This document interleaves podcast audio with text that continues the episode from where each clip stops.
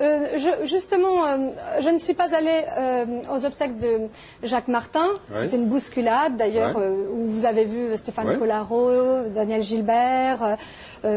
Tous des de l'année, hein. Voilà. En revanche, non, j'ai préféré aller donc donner un, de Super un- Nana. un dernier hommage justement à une grande femme de radio qui était une voix incontournable de la radio des années 80-90 et une vraie personnalité.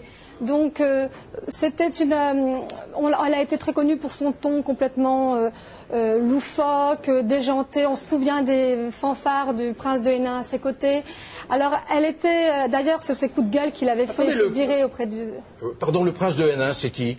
Vous vous souvenez pas s'il avait été animateur euh, sur, sur une radio avec justement Super Nana?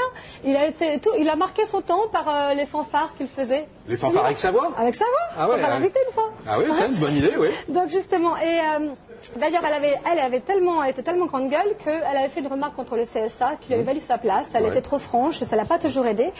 Et euh, contrairement à certains animateurs radio comme Coé ou même euh, Michael Young qui ont réussi à faire leur place en télé, elle, elle aurait pu, mais malheureusement, bon, elle préférait la radio. Elle venait a de signer, elle venait de signer un, un- un engagement pour cette rentrée avec une radio nationale aux côtés de Laurent Baffy. Ouais, et- Et euh, Elle nous a au coup du sort, la veille de l'enregistrement.